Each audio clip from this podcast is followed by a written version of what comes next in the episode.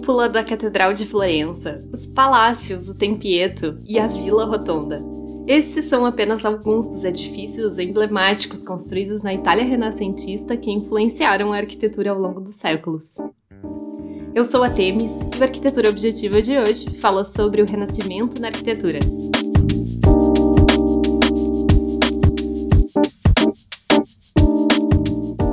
Palácios, igrejas, vilas e jardins da arquitetura renascentista são ícones de harmonia e beleza e atraem todos os anos milhares de turistas às cidades italianas como Florença, Roma e Vicenza. Conhecida por reviver os elementos da arquitetura clássica dos antigos gregos e romanos, a arquitetura do Renascimento produziu grandes monumentos que são celebrados até hoje. Mas para entender o que compõe e o que simboliza essa arquitetura, precisamos entender primeiro o contexto em que ela se desenvolveu. O Renascimento é, na verdade, um acontecimento que não se limitou à arquitetura. Chamamos de Renascimento Cultural o movimento que nasceu na Itália, na cidade de Florença, coincidindo com o final da Idade Média a partir do século XIV. Esse movimento foi diretamente influenciado por importantes acontecimentos, como o crescimento do comércio, as grandes navegações, o descobrimento de novos continentes e os avanços científicos, além da concentração populacional em grandes cidades.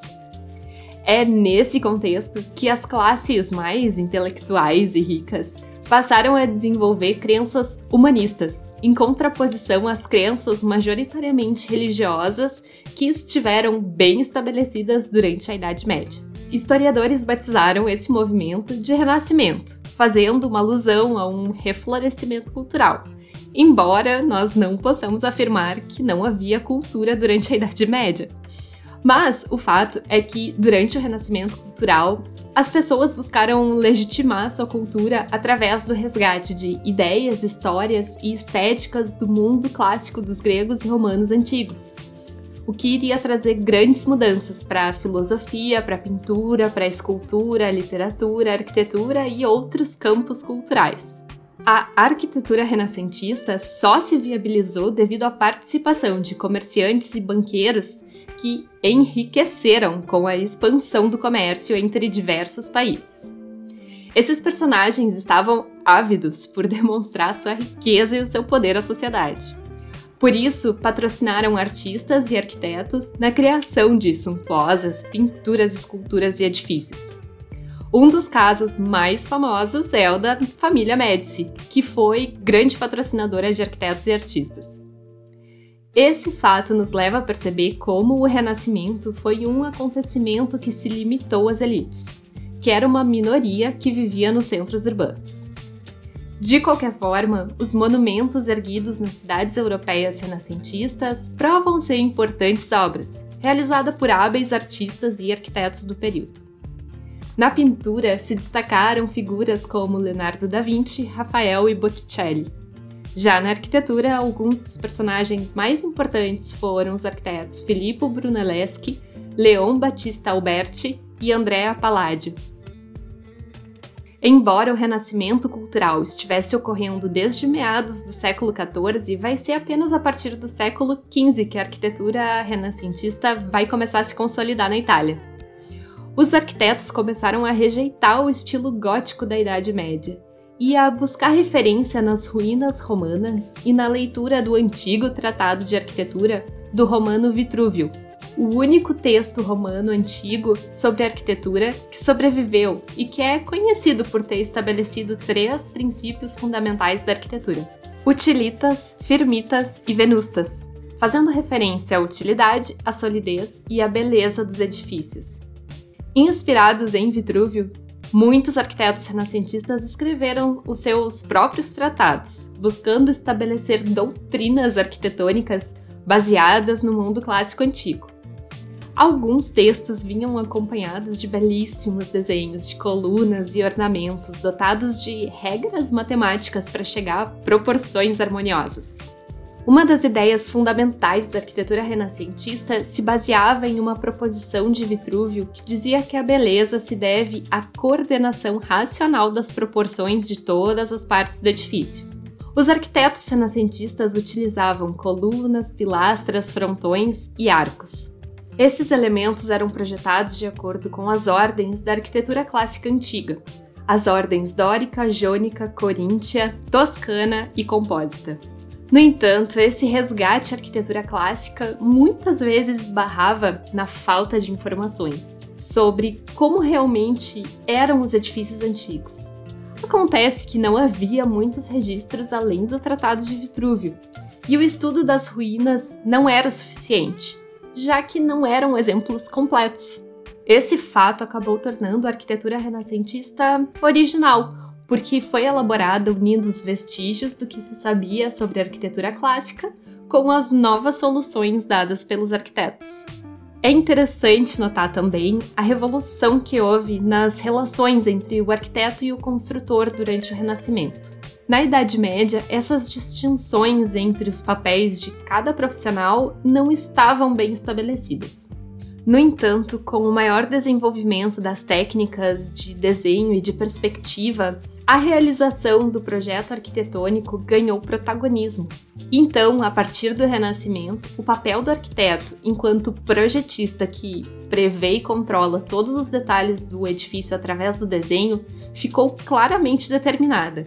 Enquanto aos construtores e artesãos restou o papel de execução da obra. Na Itália, onde surgiu o movimento, os edifícios se caracterizavam pela harmonia, pela clareza e pela robustez. Passou-se a pensar a arquitetura como um volume escavado, dando mais ênfase ao efeito de massa das paredes. Essa característica era acompanhada pela simplificação dos volumes, que eram formados com frequência por geometrias claras de quadrados, círculos e cubos. A racionalização do renascimento cultural se fez sentir na arquitetura através da busca pela sistematização da obra, através da organização e do controle das formas, dos espaços e dos elementos arquitetônicos. Como consequência, se recorria à matemática para estipular relações proporcionais entre os elementos arquitetônicos. Nesse contexto, os números tinham uma grande importância e a eles muitas vezes eram atribuídos sensos simbólicos. E para demonstrar os ideais de um mundo ordenado renascentista, as composições se baseavam em modulações que criavam um ritmo regular nas fachadas. Assim, elementos como colunas e janelas se repetiam regularmente para dar um efeito de ordem e harmonia. A grande maioria das construções renascentistas foram, sobretudo, edifícios religiosos e habitacionais. No campo religioso, dois tipos principais de construção foram desenvolvidos no início do Renascimento. Um deles é a Basílica, que foi baseada em igrejas longitudinais romanas da época de Constantino. O outro tipo de construção religiosa é representado por uma série de variações de igrejas ou capelas com planta centralizada. Esse formato era mais usado em pequenas construções, muitas vezes mausoléus e pequenas capelas.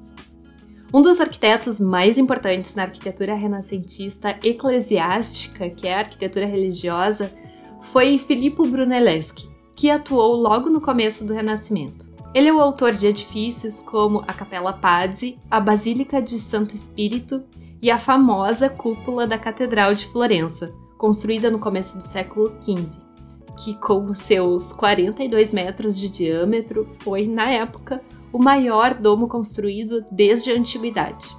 Já na esfera habitacional, foram os palácios de famílias poderosas que predominaram dentre a produção renascentista. Embora houvesse variações a depender da época, do arquiteto e do local, os palácios frequentemente apresentavam algumas características comuns. Muitos deles possuíam três pavimentos e um pátio interno. As fachadas eram revestidas por pedras talhadas em formatos de blocos retangulares, que, no entanto, variavam em rusticidade e tamanho de acordo com o pavimento em que eram instaladas. No térreo eram usadas as pedras maiores e mais rústicas, para dar impressão de força e peso. No último pavimento eram usadas pedras menores e mais delicadas, para passar a sensação de leveza. Essa superposição de diferentes pedras nas fachadas era acompanhada pela superposição de elementos ornamentais baseados nas ordens clássicas. Essa tradição foi inaugurada pelo arquiteto Leon Battista Alberti, que usou a solução pela primeira vez no Palácio Rucellai, em Florença.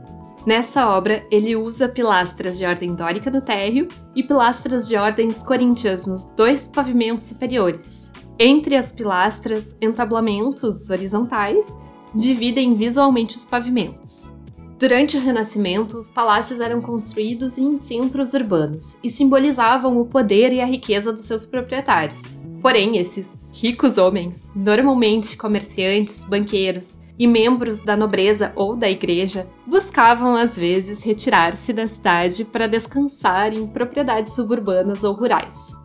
Essas eram as chamadas vilas, casas de descanso e lazer construídas em fazendas ou grandes terrenos ajardinados. A mais emblemática das vilas renascentistas, com certeza, é a Vila Rotonda, de autoria do arquiteto Andrea Palladio. Ela fica localizada na cidade de Vicenza e é reconhecida pela belíssima forma harmoniosa do edifício, com planta centralizada e simetria completa do volume. Vilas suburbanas como a Vila Rotonda normalmente não eram usadas para longas temporadas, e sim para passagens eventuais e eventos específicos, como jantares e festas.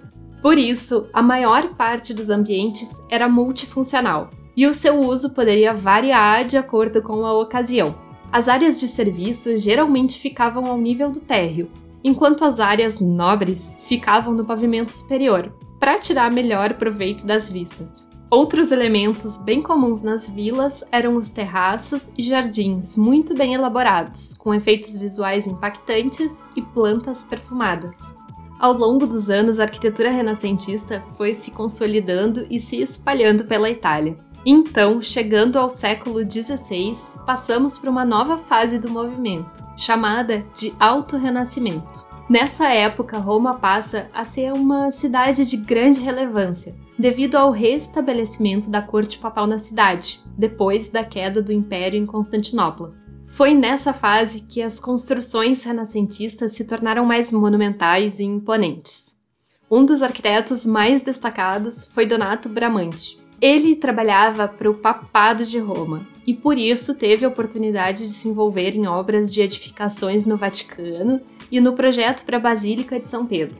Outra obra emblemática de Bramante é o Tempieto, localizado em Roma e considerado uma obra-prima do Renascimento. É uma pequena construção de planta circular que busca passar a ideia de perfeição divina, com seu volume simples, com controle geométrico e harmonia de proporções. Já em meados do século XVI, o Renascimento entra novamente em outra fase, que ficou conhecida como maneirismo, esse nome vem da ideia de que os projetos passaram a ser feitos à maneira de um determinado arquiteto e não mais necessariamente de acordo com as regras do classicismo da arquitetura romana antiga. Os arquitetos maneiristas tinham grande admiração pelos seus mestres que os antecederam, como Bramante e Rafael Sanzio. Por isso, preferiam construir a maneira desses mestres renascentistas ou a sua própria maneira, embora ainda usassem elementos da arquitetura clássica. O arquiteto mais influente dessa época foi Andrea Palladio. Dentre suas obras mais emblemáticas estão o Palazzo Chiericati, a Basílica de Vicenza e a Vila Rotonda, que falamos agora há pouco. A influência de Palladio ao longo dos anos foi tamanha que deu margem à criação de um estilo baseado na arquitetura dele. É o chamado palladianismo, que atravessou séculos e se espalhou pelo mundo através do trabalho de diversos outros arquitetos que se inspiraram na obra de Palladio, o que renderia mais um episódio inteiro. Porém, o maneirismo também representou o início de uma crise do Renascimento. Ao ver a arquitetura clássica à sua maneira, de certa forma os arquitetos a estavam transgredindo e contestando. O maneirismo, então, pode ser entendido também como uma forma de negação às convenções dos modelos da arquitetura clássica antiga. Como consequência, em breve, o Renascimento, que havia atravessado séculos e se espalhado pelas maiores cidades europeias, iria entrar em declínio. No começo do século XVII, o estilo em ascensão passará a ser o barroco. Mas isso já é papo para outro dia.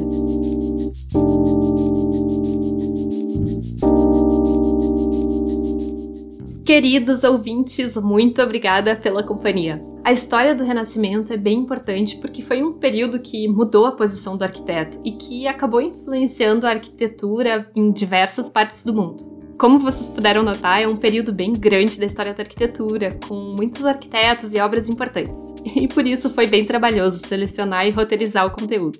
Então, dê o seu apoio à arquitetura objetiva compartilhando este episódio. Mande para aquela amiga ou para aquele amigo que também gosta de história da arquitetura. Não esqueça também que a melhor forma de apoiar o podcast é se tornando um apoiador na nossa campanha de financiamento coletivo. Basta acessar apoia.se barra arquitetura objetiva e fazer a sua assinatura. Bom, como sempre, eu fiz uma seleção de imagens das construções renascentistas e salvei numa pasta no Pinterest do Arquitetura Objetiva. Então depois passe por lá e nos siga para acompanhar essas e outras imagens. Não deixe de acompanhar também as postagens nas redes sociais em arquitetura objetiva, porque lá eu sempre posto conteúdos complementares sobre os temas aqui do podcast. E se você puder e quiser, ative as notificações e siga ou se inscreva no nosso perfil na plataforma que você estiver usando para nos ouvir. Se você estiver usando o Spotify, ou o Apple, lembre-se de classificar com 5 estrelinhas o programa, porque isso nos ajuda muito a crescer nos aplicativos. Muito obrigada e até a semana que vem!